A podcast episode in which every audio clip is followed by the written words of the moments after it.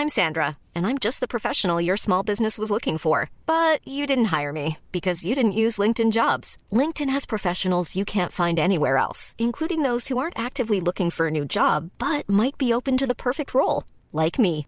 In a given month, over 70% of LinkedIn users don't visit other leading job sites. So if you're not looking on LinkedIn, you'll miss out on great candidates like Sandra. Start hiring professionals like a professional. Post your free job on linkedin.com/people today. Millions of people have lost weight with personalized plans from Noom, like Evan, who can't stand salads and still lost 50 pounds. Salads, generally, for most people, are the easy button, right? For me, that wasn't an option. I never really was a salad guy. That's just not who I am. But Noom worked for me. Get your personalized plan today at Noom.com. Real Noom user compensated to provide their story. In four weeks, the typical Noom user can expect to lose one to two pounds per week. Individual results may vary. Merci, Jules Falardeau. Merci d'être là aujourd'hui. Comment ça va? Salut, ça va bien? Ça va. Prêt pour une dernière. On est heureux de t'avoir. On a eu un petit imbroglio d'horaire, mais t'es là pareil, puis c'est fortement apprécié. Puis une autre chose qui est appréciée aussi, c'est qu'on a un peu de l'attitude. On a moins de préparation. Ta préparation est très forte, euh, généralement.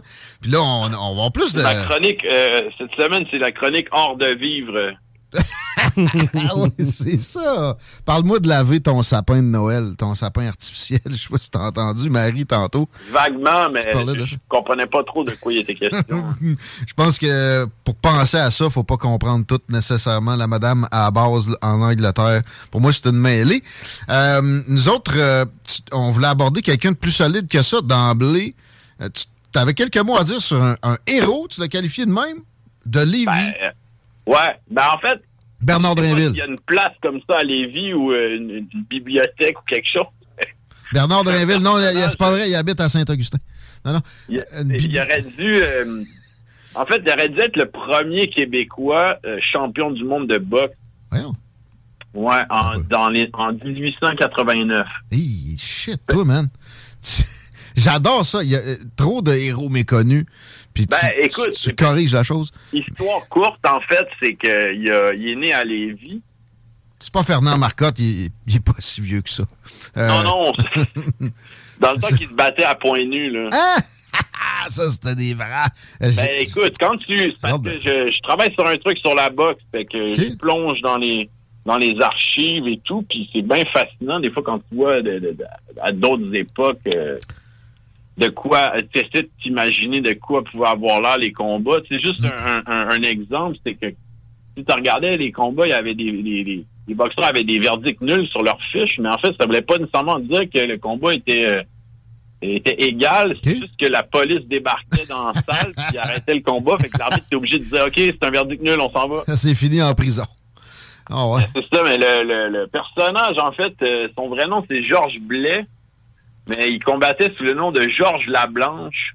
Je connais pas. Nommé le Marine. Ah Il avait été faire, euh, il avait été s'enrôler dans le corps des Marines américains. OK.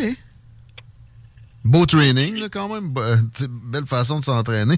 Dans les années 1800, ça devait pas être encore. Ça devait pas être doux, le corps des Ben, Marines. c'est ça. Puis c'est aussi qu'il a, immigré, en fait, euh, en Nouvelle-Angleterre comme, euh, pratiquement un million de Québécois entre euh, 1840 et euh, 1930. Là, ce qu'on a appelé la Grande Saignée. Tous ces Québécois qui, tous ces Québécois qui sont allés travailler dans, dans les euh, industriels de la Nouvelle-Angleterre. Textile.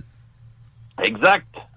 Et euh, notre ami euh, Georges Blais, dit Georges Lablanche, en fait, il, ben, c'est ça. Il avait commencé à se battre aux États-Unis dans euh, les, les premiers galas de boxe. euh, ben, les premiers, en fait.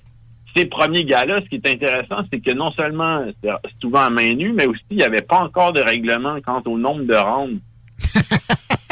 Fait que c'est genre, jusqu'à temps qu'il y en a un qui soit plus capable. Ben là, j'en ai un, euh, en fait, je vais en parler, mais ça s'est terminé au 32e round. C'était pas des êtres humains de la même trempe que nous autres. Ça, ça, ça a arrêté de se fabriquer, ça, dans les années 40, là, des, des, des machines de même. Ils se sentaient pas, eux autres. C'était comme des, des animaux. Pourquoi 32e round? Ben c'est ça, parce qu'en plus, euh, son, son combat vraiment célèbre, c'est contre le, le- le- le premier Jack Dempsey, pas celui qu'on qu'on est habitué, mais un autre dans ces années-là. Puis, euh, ils étaient déjà battus avec lui, ils devaient se rebattre, puis ce qui est arrivé, c'est que de un, on a dit que le, combat était pas était sans titre de champion du monde puisque Georges Blais pesait une livre de trop. Le combat a quand même eu lieu. Georges Blais a gagné par KO au 32e round, mais on a prétexté qu'il avait utilisé un coup de poing illégal et on a annulé son hmm. sa victoire. Puis euh, finalement, il n'aurait jamais été euh, champion du monde. Mais dans les vieilles encyclopédies de boxe, on considère quand même euh, important de le mentionner dans les encyclopédies où on parle de champion. Un gars de Livre, originaire d'ici, Georges Blais, alias Georges Lablanche, il est venu à une corruption auprès d'être le champion du monde de boxe. c'est ça, mais en plus, quand on regarde, des fois, tu... Euh, il y en a qui connaissent le site BoxRec. C'est un site qui, qui, qui, compile en fait les combats. C'est bien utile pour les vieux euh, les vieux boxeurs. Tu regardes, il y a du monde qui ont fait du travail d'archives incroyables. Ils vont mmh. chercher des, articles de journaux hein, de, de, du Bridgeport euh, Chronicle de, de, 1910 et tout. Puis là, tu des sortes de combats, tu lis, OK, disqualifié pour avoir donné un coup de pied dans les parties. euh, combat annulé, a admis avoir perdu volontairement pour une histoire de Paris. combat stoppé par la police. Euh, le gars était sous, a été knocké après 20 secondes. Euh, le combat s'est terminé par une une bagarre avec les, les, flics qui sont montés euh, projeter son adversaire avec la prise Alf Nelson. c'est ça que. On parlait de qui? C'est quoi le boxeur avec le pad tantôt, voyons, qu'on a mentionné, Chico? Euh, Stéphane Ouellette. Stéphane Ouellette. On, on, ah, ben là, ça, c'est... Euh, on disait que c'était tout croche un peu, finalement. C'était de, la grande gloire de droiture, cette époque-là, comparé au, au Stéphane Ouellette, je l'ai vu se battre. Euh, c'était mon... En fait, c'est drôle, c'était mon, mon introduction au monde de la boxe québécoise. Le combat de Stéphane Ouellette au, au, la salle qu'on appelait le Centre Molson à l'époque. Ouais. Ah ouais. Ah, ben, c'était un grand il avait un talent incroyable, Stéphane Ouellet. Il avait une, une prestance incroyable. S'il y a des gens qui ont déjà lu sa bio, il avait pu s'entraîner de façon sérieuse. Euh, il aurait été un des grands champions du monde. Du monde, oui. Ouais, ça il, avait un talent incroyable. Et euh, le seul problème, c'est qu'en fait, je pense qu'il aimait pas tant que ça la boxe. Hmm. Il trouvait qu'il y avait un don, mais que c'était un espèce de don maudit. Puis mais il aimait, il aimait le parler un peu trop, là, tu sais, ça, C'est ça, mais quand tu comprends le personnage aussi, tu sais, c'est un poète, euh, je pense qu'il appréhendait le combat comme un avec moins de stratégie et plus d'improvisation, mais les, gens l'aimaient. Là. Moi, je me rappelle avoir... Il remplissait ses salles de 15 000 personnes. Hum. Euh, c'était du gros drame. Là. Mais moi, tu vois, j'étais jeune, je l'ai comme associé à son ennemi juré. Fait que dans ma tête, c'était quasiment Dave Hilton. Les deux, ils mâchaient le mot. Bon, un plus que l'autre. Euh, les deux, c'était tout croche, etc. Ça, j'ai l'impression que je suis pas le seul nécessairement. Euh, Puis tu sais, oui, c'était un poète. Moi, mon impression, c'est que c'était... il, est arrivé avec ça pour essayer, je sais pas, adoucir son image un peu. Mais non, là, Marie m'apprenait tantôt que son père, c'était un artiste peintre. Oui, oui, absolument. Dans la vie. Fait il partait vraiment d'un milieu comme ça, là, quand même éduqué, puis avec... Euh, oui, puis je pense que c'était un gars euh, quand même assez euh, sensible aussi, puis il, on dit qu'il aimait pas la boxe tant que ça, mais c'est que des fois, il faut se mettre dans la peau des gens à ce moment-là composé avec cette pression-là de toute l'organisation d'Interbox qui reposait sur ses épaules, puis que l'entraînement de boxe, c'est quelque chose de relativement monotone aussi, où tu peux pas vraiment tricher, tu dois pointer à chaque jour au gym, tu dois faire attention à ton poids, à ce que tu manges, des blessures régulières. Il y avait plus le, le, si on veut, le rythme de vie d'une rockstar. Euh, hmm. Mais c'est un grand euh, de la boxe au Québec, ouais. Ah, il n'y a pas de doute. À un moment donné, il faudrait qu'on le fasse parler. Je sais qu'il est dans la construction. Là. Moi, je l'invite. Là, si tu veux, on se pète, on se pète une jasette avec euh, dans saison 2023. Jules Falardeau. Euh, ben, en tout cas, c'est ça. C'est combat contre les, la famille Hilton parce qu'il s'est battu contre deux des frères en tous cinq combats. C'est des, des mm-hmm. moments bien, bien mémorables de la boxe au Québec. Pas de doute. Puis euh, on pourra en apprendre plus probablement dans le travail que tu es, en train de préparer. Mais parlant de préparation, c'est ça. Aujourd'hui, on a une petite euh, occasion de sortir de, tes portraits que tu nous présentes régulièrement, puis que, je t'amène sur le terrain de, commentaires sur un, peu l'actualité de la, session post-électorale se termine, a duré huit jours, mais j'aurais voulu t'entendre sur le Parti québécois et ses efforts qui, depuis la campagne, se résument pas mal à euh, ne pas prêter serment au roi d'Angleterre. Ils ont parlé aussi du changement d'heure. Des gros dossiers.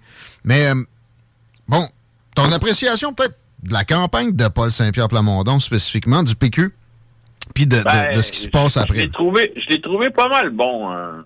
honnêtement, ça fait des années que je que j'ai beaucoup de réserves au PQ, euh, principalement parce que je les trouve euh, je les trouve branleux euh, en ce qui mhm. concerne l'indépendance du Québec. Puis là, Saint-Pierre Plamondon, finalement, de, il a mené, en tout cas, moi, j'étais assez surpris, puis peut-être surpris dans le bon sens du terme. J'ai bien aimé, puis, euh, tu sais, je veux dire, il, s'est retrouvé à toute l'histoire du serment, en fait. Euh, je trouve ça très bien, qu'il a, misé là-dessus. Puis, d'un autre côté, il se retrouve avec trois députés seulement. Fait il va se retrouver, de ce que j'ai compris, avec pas un énorme temps de parole. Euh. Oui, ben, ils, ont, eu une négociation quand même pas si... Il y, a eu une certaine générosité, à mon avis, de la CAQ, qui, qui aurait pu juste dire non, ça va être by the book, puis un surplus avec ça. Bon, trois députés, c'est très, très loin d'être énorme. Puis euh, le PQ a déjà été dans la situation inverse. Ils n'ont pas toujours donné aux adversaires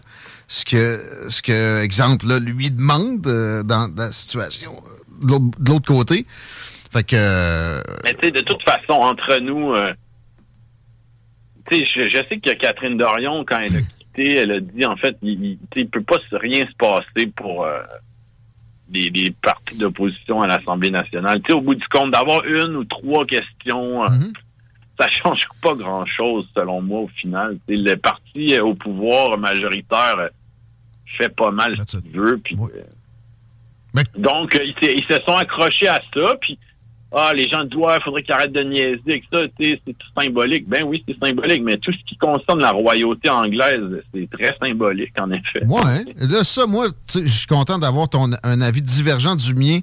Euh, personnellement, je pense que c'est une bonne chose. Le, serment au roi, ben ah, peut-être qu'on le fera le débat, mais c'est pas là que je, un monarchiste, je voulais aller. non, mais mais euh, il y a des y a des, euh, des bonnes choses du parlementarisme britannique. Tu sais, la, la, la supériorité de la continuité versus des coupures drastiques à la française qui donne un siècle d'anarchie. Après, j'aime mieux la façon de procéder à l'anglaise. La jurisprudence versus des constitutions trop englobantes personnellement, ça représente ça. J'aime, j'aime ça. J'aime aussi avoir un chef d'État qui est pas élu, qui est dédié au protocole. OK, il coûte trop cher ici, là, mais... Mais c'est pas juste ça. L'autre, problème, en fait, euh, c'est que c'est un chef d'État étranger aussi, en partie. quand on disait, euh, il y a deux semaines, qu'on parle, parle avec des Africains, puis qu'ils comprennent que c'est la reine Elisabeth d'Angleterre sur tes billets de banque, euh, c'est la reine Elisabeth d'Angleterre qui poursuit, c'est la ils trouvent ça burlesque. Là. Ils comprennent pas qu'on soit encore pris là-dedans. Mais c'est un rappel de, de, cette tradition-là qui, qui est euh, en, le sens de, changement tranquillement et d'un pouvoir monarchique absolu qui est passé graduellement, sans révolution, à des élus et le, le, simplement le symbolique puis le protocolaire dédié à eux. Fait que moi, Bon, les tuniques rouges, puis la, guerre de 1759, euh, tu sais, j'étais encore un peu frustré, moi, tout, là, puis jusqu'à des années 60-70, euh, euh, c'était débile. Mais j'aime pas ça. un peu comme avec les Autochtones, je comprends leur revendication, leur revendication mais je pense qu'à un moment donné, il faut pas non plus, c'est pas que c'est ça qu'ils ont fait, là, mais il faut être bien sûr de pas vivre trop dans le passé et, euh, à, à, après ça. Les, péquistes sont élus. ils l'enlèveront. Ils ont eu deux, trois occasions dans les dernières décennies de le faire ah aussi. Ouais, mais en même temps, tu peux pas blâmer euh, sais pas le gouvernement Landry de pas la Tu peux pas blâmer Plamondon de sticker là-dessus alors que Landry ou Bouchard l'ont pas fait. Pourquoi?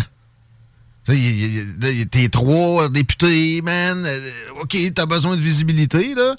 Mais, je veux dire, en tout cas, ça aurait dû se faire par le passé. J'avoue que c'était un peu chiant d'attribuer des, des torts ben, d'anciens chefs. En fait, je suis pas un spécialiste non plus du système parlementaire canadien, mais j'ai comme l'impression que si Ottawa mettait son pied à terre, il pourrait juste dire euh, c'est bien beau votre projet de loi, mais ça va rester tel quel, non?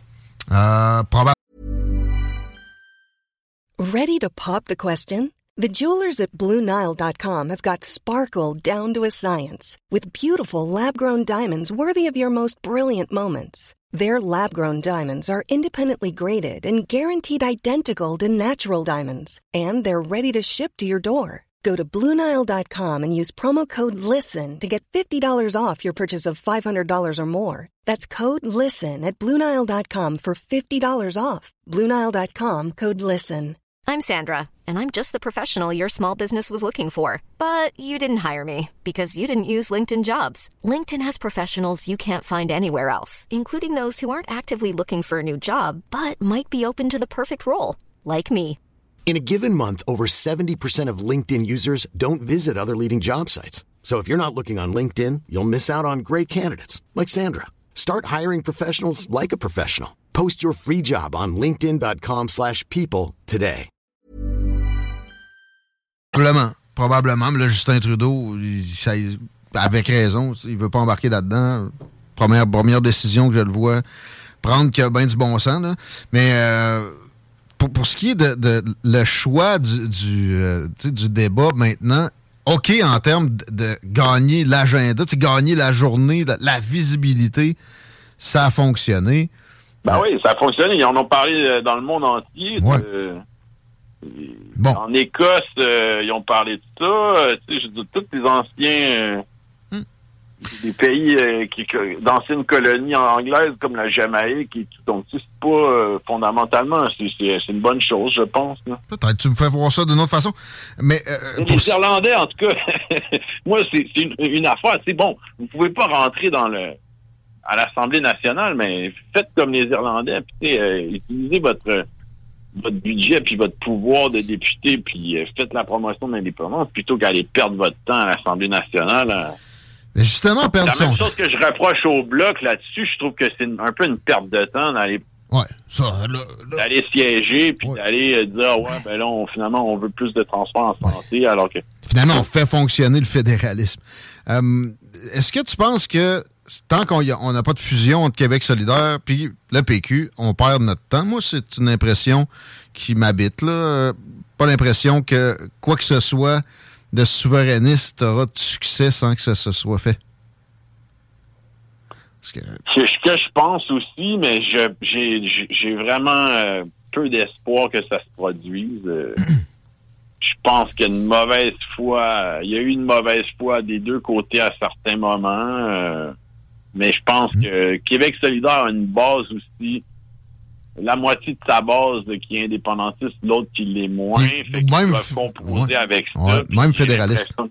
Ça, ça, ça, ça, arrivera pas. Fait qu'on est comme dans un cul-de-sac euh, à ce niveau-là. Il, euh, y a du NPD dans Québec solidaire. Il y a, il y a ah toutes sortes d'affaires dans Québec solidaire. Euh. Mm-hmm. C'est vrai, là? Oh, non, mais après, après, ça enlève pas qu'il y a des députés qui qui, qui font un travail important et qui sont ben bien individuellement. je pense à quelqu'un comme Ruba Gazal, j'aime bien. Hum.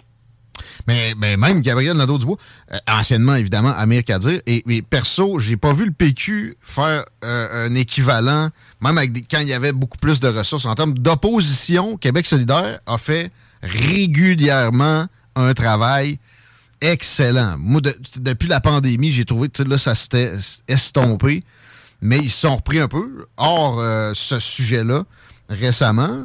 C'est une bonne opposition, ça c'est sûr. Même que des fois, on a l'impression justement qu'on on a un genre de, vœu de, dans, de ce cantonné-là, côté euh, instance de Québec solidaire. Euh, pour ce qui est de, du reste des partis, Éric Duhem sans, sans place à l'Assemblée nationale avec 13% des votes, ta vision de la chose? Je t'avoue que je, je, suis pas beaucoup des débats parlementaires, ça me déprime. J'ai bien la misère.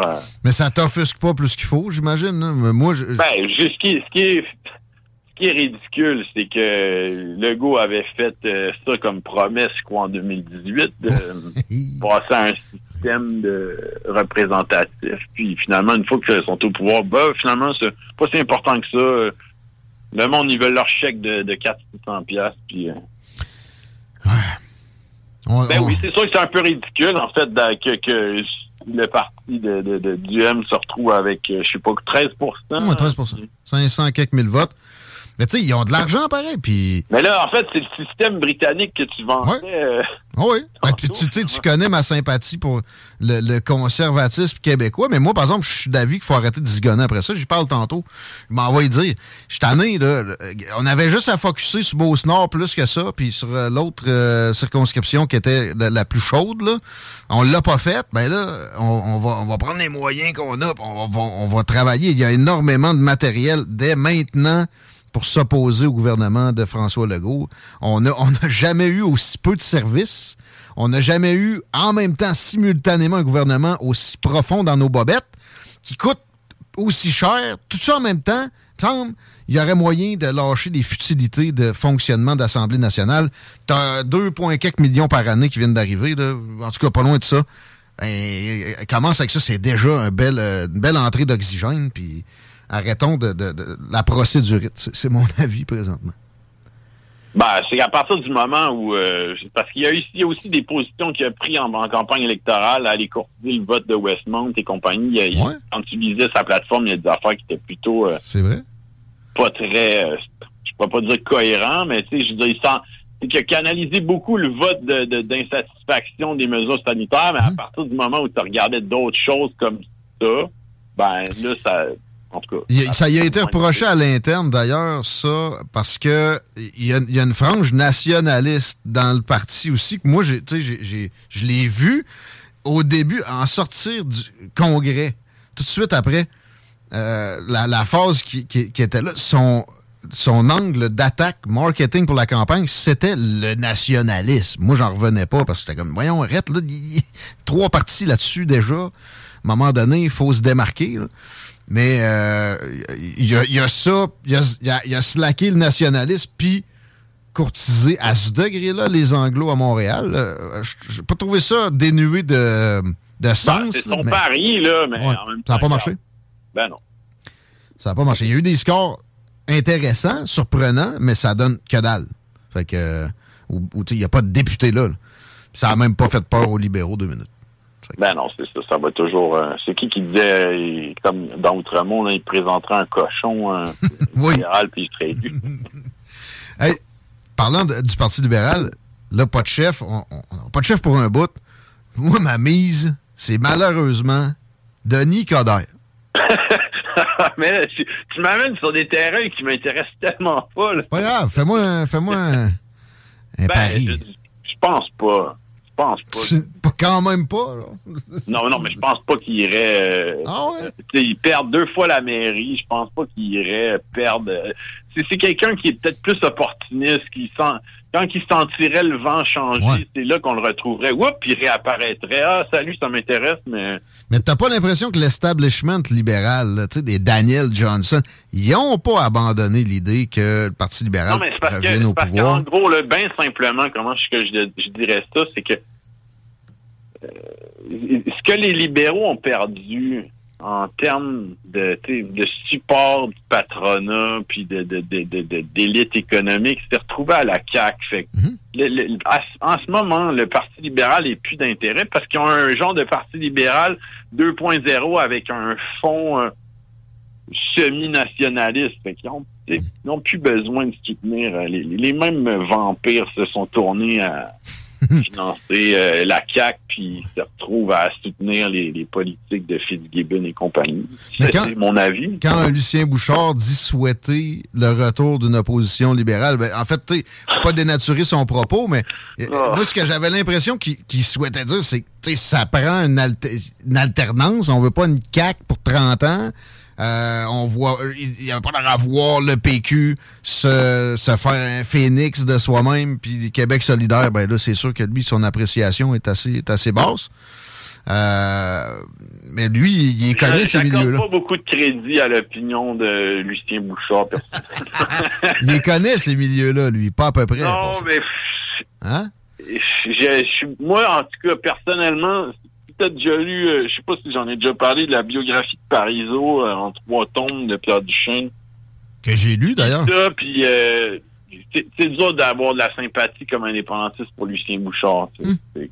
En plus, surtout après 95, où il manquait de rajouter un petit coup d'accélérateur, puis il est allé dans une direction totalement opposée qui nous a fait bien mal. J'ai moi, personnellement, je me préoccupe rarement de ce que Lucien Bouchard a dit. C'est le dernier politicien avec un, un parler grandiloquent que, que, que, que je pense qu'il y a de vivant, qui a été élu. Mais moi, perso aussi, je suis pas un amateur de base. J'ai aimé certaines de ses positions. Effectivement, pour ce qui est de l'indépendance, il a été... Euh, c'est, ben, les gens l'aimaient. Est-ce que les gens se sont découvert une sympathie euh, quand il a eu sa, sa, maladie? Puis, euh, ouais, c'est vrai, il boite. Comment tu peux ne pas l'aimer? Ben, Jules Falardeau, il boite. Hein? Euh, ça m'a fait penser. écoute, je m'attendais pas à ce qu'on tombe dans ces euh, débats-là. Attends-toi à tout, on l'a dit. On va n'importe où. Puis même, gars, je t'amène à Pierre Duchesne. Je me suis dit, c'est qu'il fait à soir, lui, Pierre Duchesne? Puis j'ai ah, pas ben, la réponse. Pas, je sais qu'il a écrit, en tout cas, une, une, biographie en deux tomes sur le sociologue Guy Rocher. Ah ouais? Fait que...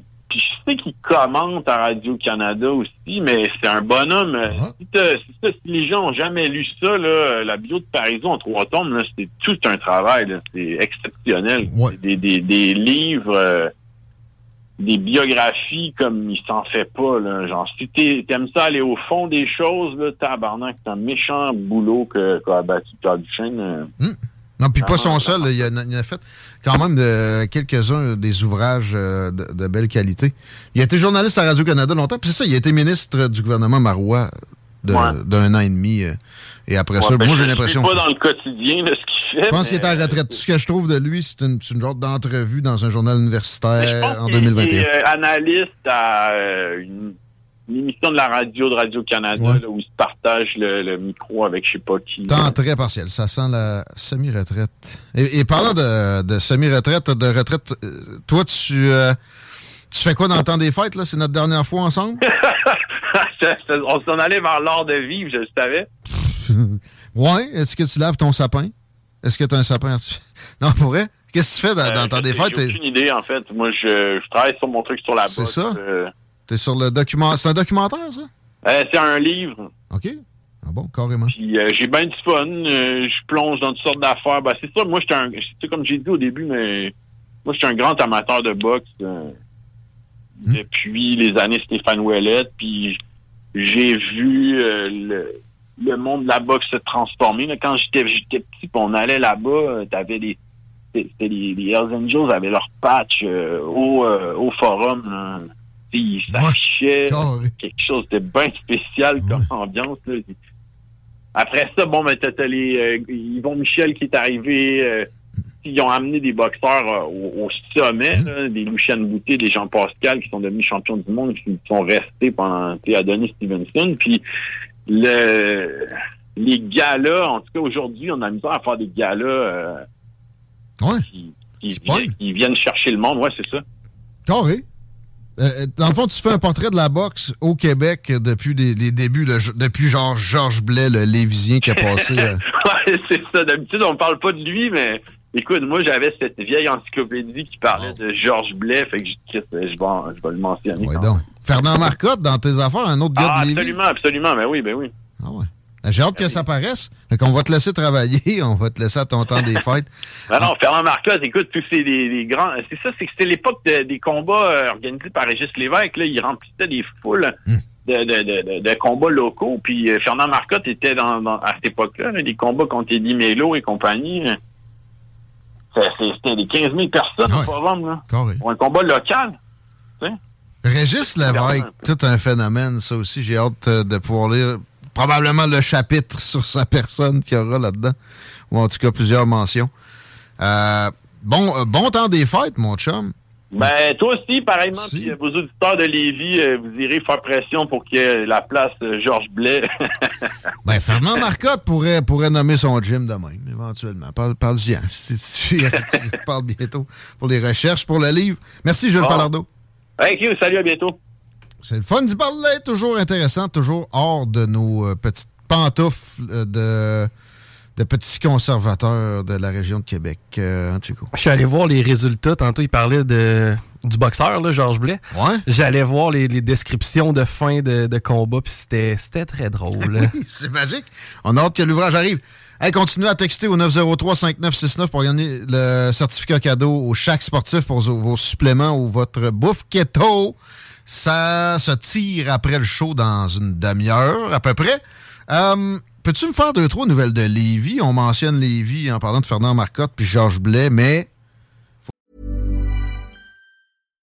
Hi, I'm Daniel, founder of Pretty Litter. Cats and cat owners deserve better than any old-fashioned litter. That's why I teamed up with scientists and veterinarians to create Pretty Litter. Its innovative crystal formula has superior odor control and weighs up to 80% less than clay litter. Pretty Litter even monitors health by changing colors to help detect early signs of potential illness. It's the world's smartest kitty litter.